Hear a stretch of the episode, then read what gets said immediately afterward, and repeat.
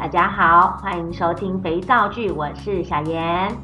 呃，再过几个钟头就是新的一年喽，二零二一年即将到来啦，大家有没有什么新年新愿望呢？哦，我每年呢都会在十二月三十一号呢，把我的旧的记事本，就是这一年即将用完的记事本呢，从头翻到尾，然后看看呢，我今年还有没有什么事情没有完成的，然后呢，很开心的换下一个崭新的记事本，继续开始填满它。不知道大家有没有一样的习惯，或者是现在都是电子时代，你依靠手机呢？今天呢，我想要来在就是年末的这个时刻呢，呃，来跟大家聊一下，从我开始踏入手工皂的这个领域呢，一路跌跌撞撞啦，然后慢慢的开始稳定到现在，哎，回头看来也十个年头，我一路看着手工皂的市场从呃很辛苦，然后慢慢的发展起来，到现在我的心得与感想。哦，那分享给一些，就是也许你对手工皂未来有一些憧憬，未来有一些期待，也许你想要利用手工皂来做你的呃副业，或者是你想要用手工皂来赚一点额外的收入的朋友、同学们，听听看喽，这是我自己个人的经验啦。呃，在十年前呢，我刚踏入手工皂这个领域的时候呢，那个时候啊，手工皂其实呃并不是这么的盛行。但是当我踏入手工皂这个市场的时候呢，市面上阿元肥皂已经存在喽，而且它的售价也还蛮不错的。而且那个年代呢，阿元手工皂其实就是行销非常多个国家了。但是在教学的这个市场上呢，那个时候应该是说，嗯，第一个，呃，推广教育这一个市场并没有现在这么的广泛以及成熟。然后第二个，教手工皂的老师们也没有这么多吗？这个我不晓得。但是一开始要进入手工皂的这个教学市场，其实是有一点困难的。那我们来聊一下，我是怎么样开始我的手工皂教学的这一条路呢？首先，呃，我觉得我自己呢很爱讲话，对，嗯，大家都会说齁，其实小燕老师很好聊，诶，对，我真的很爱讲话，我很好聊。呃，我们呢，其实很多同学啊，来到我的工作室啊，一边打肥皂一边聊天、啊，常常聊到忘我。然后通常我都会跟同学们聊天聊一聊，聊到同学说啊，糟糕，我忘了放什么东西这样子。然后我都会说啊，好吧，我我们暂时不要聊天，我让你专心的把东西量称完好了。对，我很好聊这一件事情，然后还有我很爱说话这件事情，然后还有第三个。我的个性呢，因为很爱交朋友，我很喜欢出来跟人讲话，很喜欢出来交朋友，所以这一些种种的因素让我踏上教学这一条路。我刚开始出来教学的那一个契机点，是因为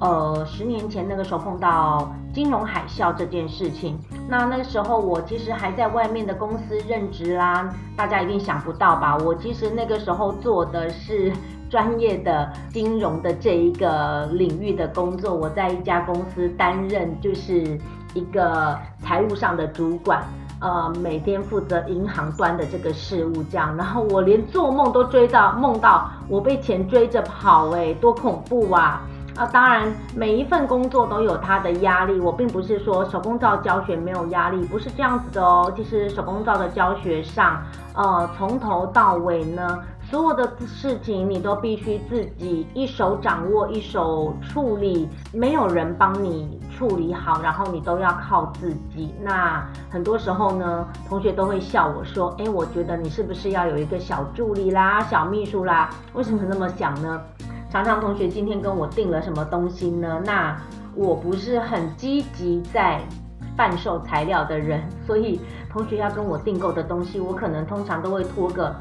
半个月啦，一个月啦，同学都要在那边引颈期盼，等了好久，我才会把他们跟我订购的东西安全的送达他们的手上。好啦，这是题外话，就是我到了一般我们桃园的社区大学，当时呢，我们桃园的社大还不叫做社区大学哦，当时那个年代呢，它叫做市民大学。哇哦，我们桃园班的同学听到市民大学这几个字，有没有觉得很亲切啊？年代超久远的吧，对不对？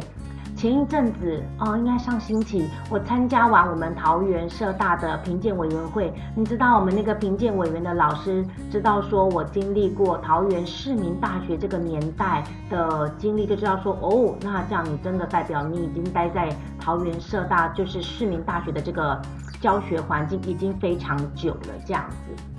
好，那当初呢，我要进来教学的这个环境呢，那时候他们并没有这么。完整的一个师资应聘的一个甄选时间哦、呃，然后一个甄选的规格，然后以及甄选的一些条件等等之类的，并没有。所以当年呢，我是厚着脸皮啊、呃，然后写信给这个市民大学的课务负责的单位。然后呢，勇敢地向他毛遂自荐，推荐我自己。我跟他说，我有什么什么样的专长啦，那我希望可以到贵单位来做教学。一样的，我也在文化大学的推广教育中心呢做投课。投课完呢，然后一段时间之后，我觉得说，哎，怎么没有回应？然后我还脸皮很厚的打电话再去问说，哎，不好意思啊，我有投课。就是我有投履历呀、就是应聘教师这个部分，怎么没有人给我回应这样子？我非常的不死心，然后非常积极的去推广我自己要出来做讲师的这一件事情。好啦，后来呢，在我不死心的一个努力、锲而不舍的努力之下，终于开了我的第一个体验课。哦，不是一开始就有班级的哦，没有没有那么好哦。一开始呢，是文化大学呢觉得说，哦，给我一个机会，然后呢帮我开了一个体验班。哦，那个时候我们那个体验班是免费的。那那时候我记得我们当时呢不晓得他们的教室环境，最糗的是啊，我记得我们那个体验班在课程中呢。然后我不晓得，就是课程的负责人给我们安排了怎么样的教室环境。然后我们到了现场才发现说，诶，不是我们平平常惯用的这种会议室的长讲桌，而是一般像学生一样的那种单人式的翻桌型的那种上课用的小桌子。哇，糟糕了，那这样怎么上课呢？诶，所以我们第一堂。体验的那个手工皂的课程啊，是非常克难的，让大家把东西量称好，然后有些同学蹲在地板上，有些同学把两三张桌子并在一起，这样子很克难的完成了这样子的体验课。可是呢，我为什么要在这边跟大家分享这样子的经验呢？我要让大家知道说，其实你对这一件事情有没有热忱呢？学生们呢，就是。呃，我们台下的学员们呢，是可以感受得出来的。坦白讲，呃，文文大的同学们听到我在分享这一段的时候呢，大家一定心里感触很深，对不对？呃，文化大学这边呢，我有好多个资深的学姐们。哦，都已经跟着我在文化大学上课上好多年了哦。其实我们一路从刚开始认识，就是可能只是讲师跟学生的关系，到后来呢，大家觉得说，诶，来找我上课呢，来找我聊聊天呐，一边打肥皂一边聊天，感觉这个过程是一个很疏解压力的过程。然后呢，持续的一直上课，不知不觉呢，时间也就这么飞逝而过，诶。不晓得的状况下，可能是脸书的回顾跳出来，才发现说，哇塞，我们竟然已经就是一起上课相伴这么多年，这么多个日子了，才知道说，哦，我们已经就是在这边上课这么久了。呃，大家其实会在我们对于课程的教学热忱中呢，感受到我们对这件事情的。兴趣以及热程度以及热爱这样子，那我觉得很多时候在做事情呢，唯有就是我真的很喜欢这件事情，我们表现出来的这个态度呢，才能够打动大家。你们说对不对？好，好，然后这个是比较。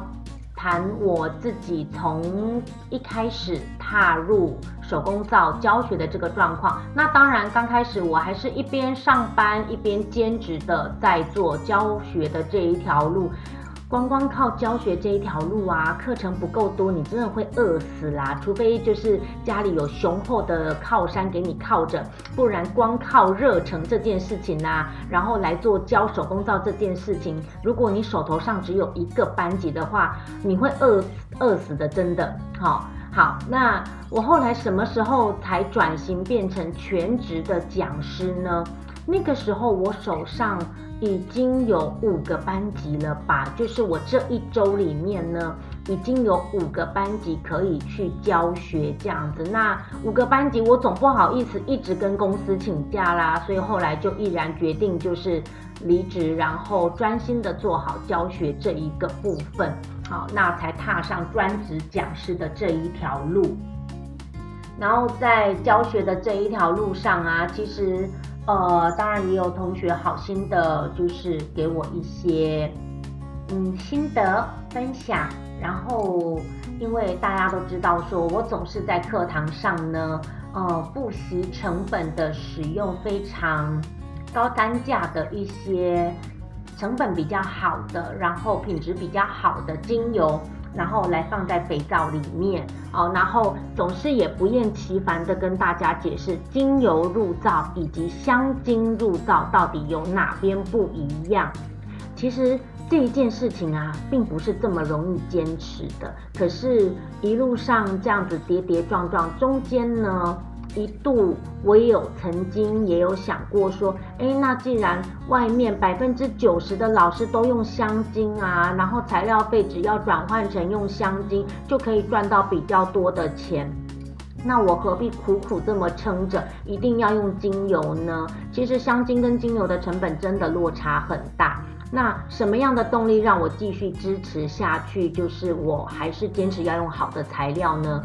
我觉得。呃，后来我在班级上呢，其实我看到有很多年轻的小姐们来跟我学手工皂，然后，呃，有时候在跟同学们聊天，我才会发现说，诶，其实来跟我学手工皂的这些年轻小姐们，或者是呃一些婆婆妈妈们、姐姐们，哦，那很多年轻小姐们来学。他们都会觉得说，哦，他们可能有就是想要生宝宝的需求等等之类的。我后来也是因为这样子的状况，我觉得说，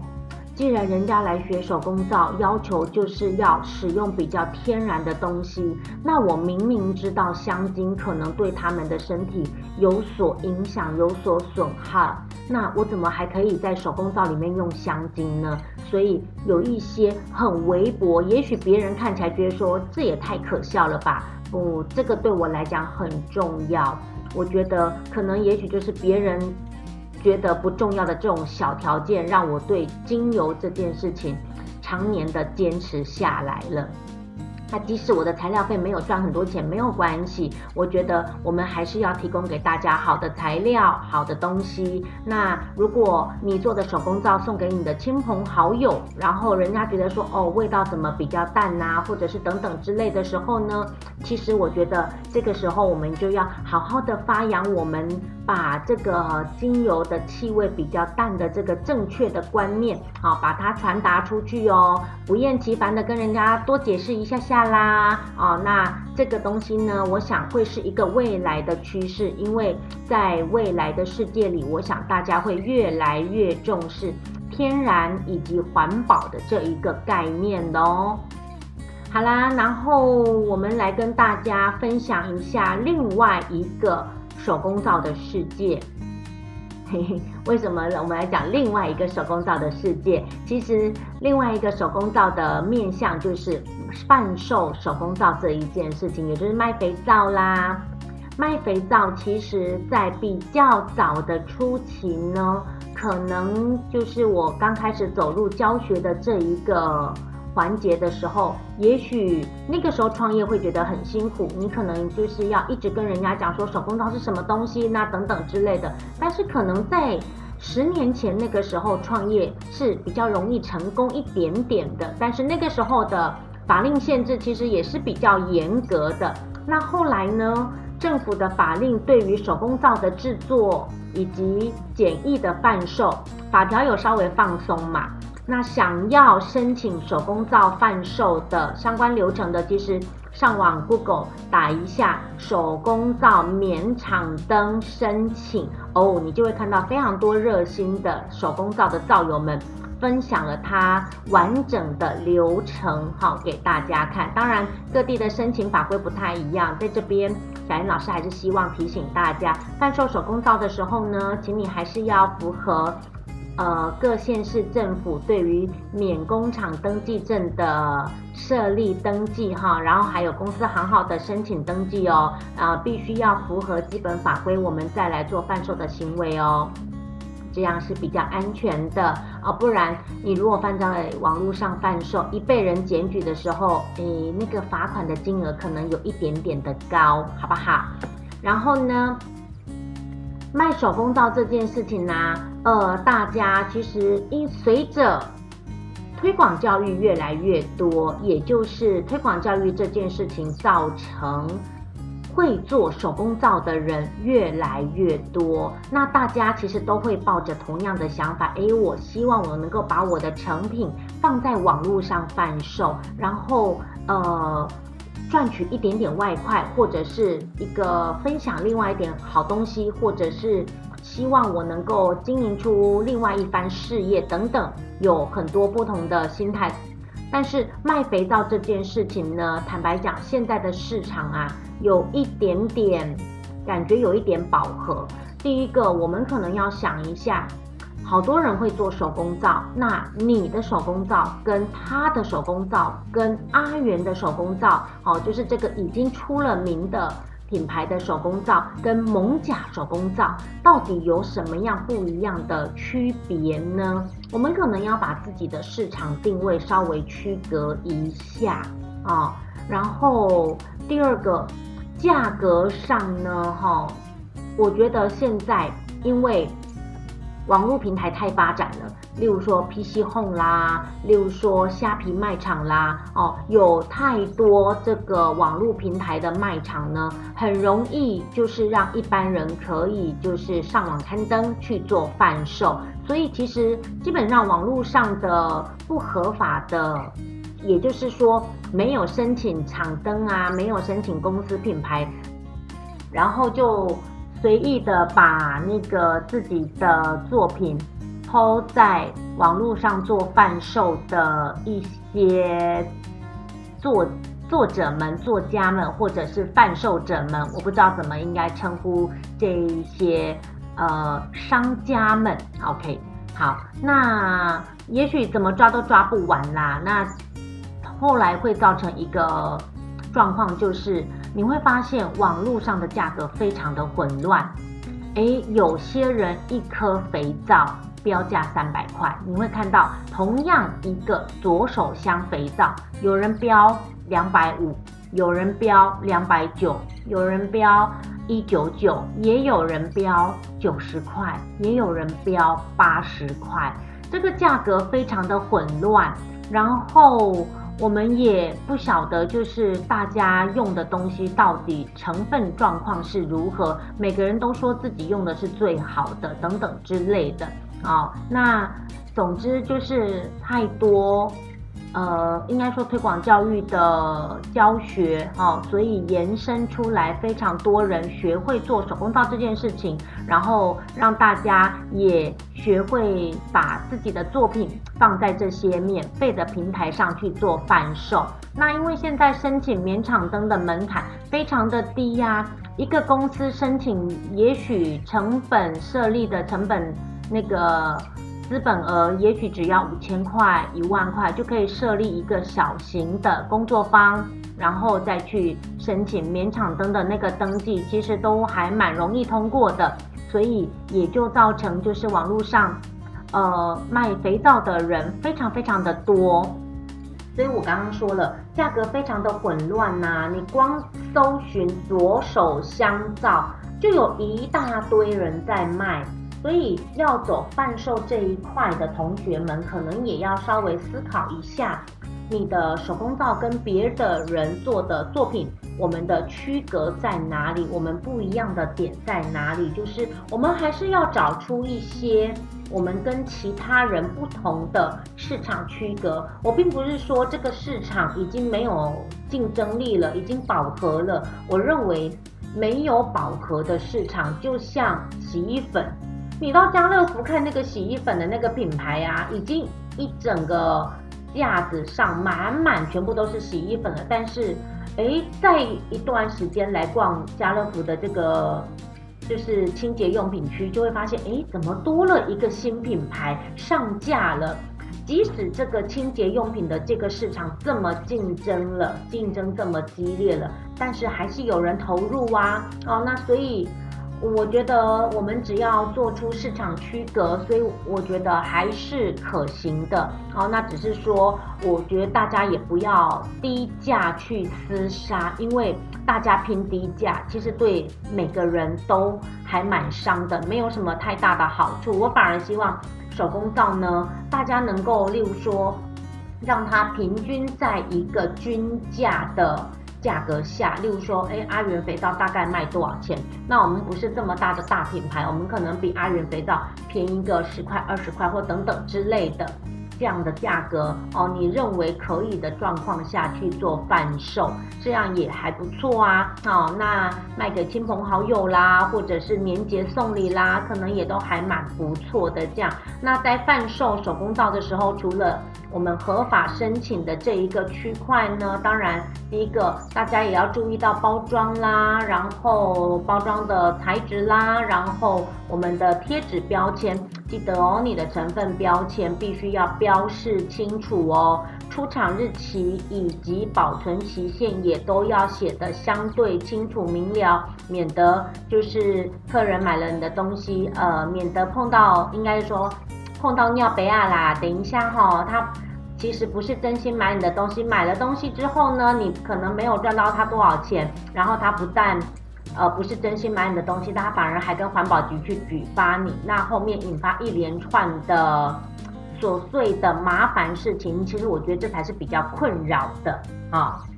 那我觉得，因为我很懒得处理这些事情，所以我后来其实就有一点放弃贩售的这一个区块，因为。我觉得有时候也是个性使然啦，那我比较不想去处理就是账务的这一个部分，所以我觉得我就单纯的去做好我教学的这一个区块就好了。其实就算讲到教学呢，诶，每个老师教学的形态，然后每个老师教学的风格，每个老师教学用的材料，然后。都有各自不同的风格，跟他自己要求的一些重点在哦。呃，虽然我可能没有就是在课程的安排中，呃，花招百出啦，或者是做得很缤纷啦，五颜六色啦，或者是让大家觉得说哦，很跟得上流行啦。现在外面流行什么，我就立刻跟上流行，然后很。符合潮流的期待等等之类，呃，有在做手工皂的应该听得懂我这一段在讲讲什么。就是我们很常看到一些脸书的社团，或者是 YouTube 上又发布了一些什么新影片这样子哦。那大家会说，哎，老师你怎么不做现在那个网络很流行的某某皂这样子啦？基本上，呃，我并不是说我没有办法跟上现在社团的流行哦，然后做出这个很流行的某某皂这样子。我只是觉得说，以我多年的教学经验来看呢，我自己做出网络上当下正在流行的这一款肥皂，跟我教给二十个人，带领一个班级二十个人去做好。这一块肥皂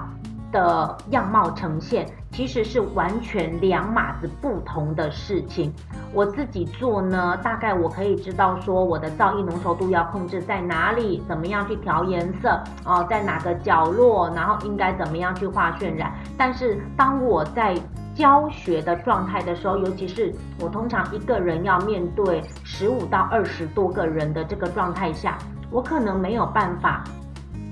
呃，及时的顾及每一个人，那我会希望说，呃，我在课堂上呢，带给大家是一个比较大的成就感。我不希望说我教给你们的这个渲染技巧可能非常非常非常难，但是，呃，也许这个非常难的渲染技巧可以让你做出很漂亮的作品。可是你知道吗？非常难的渲染技巧完成出来的很漂亮的作品，其实。在他这支影片呈现，或者是他这一块肥皂在 PO 到 FB 的社团呈现出来给大家看的时候，你知道他背后做了几百回吗？哦，那可能丢掉的肥皂都不知道几百个了。那好不容易万中选一才挑中这么一个漂亮的作品，终于可以拍照放在 FB 上面给大家看一下，炫耀一下。可是人家背后花了多少的时间去做练习呢？那很多时候并不是我们课堂上。这么短短的两个钟头，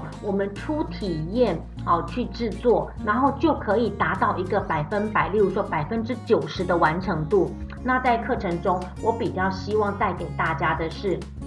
大家能够很顺利的呢，透过我们课程的带领，完成一个完呃比较完整。然后呢，也能够让大家觉得成就感，好，比较满足的一个作品哦。大家会觉得说，诶，我花了一点时间，然后花了一点心思来学习这个渲染的技巧动作。当你切开的那一刹那，我希望呢，你们每个人的脸上呢都是惊喜的表情，然后觉得说，哇，这看起来真漂亮，而不是切开很沮丧，说，哦，我怎么把这个做坏了？OK，所以我希望手工皂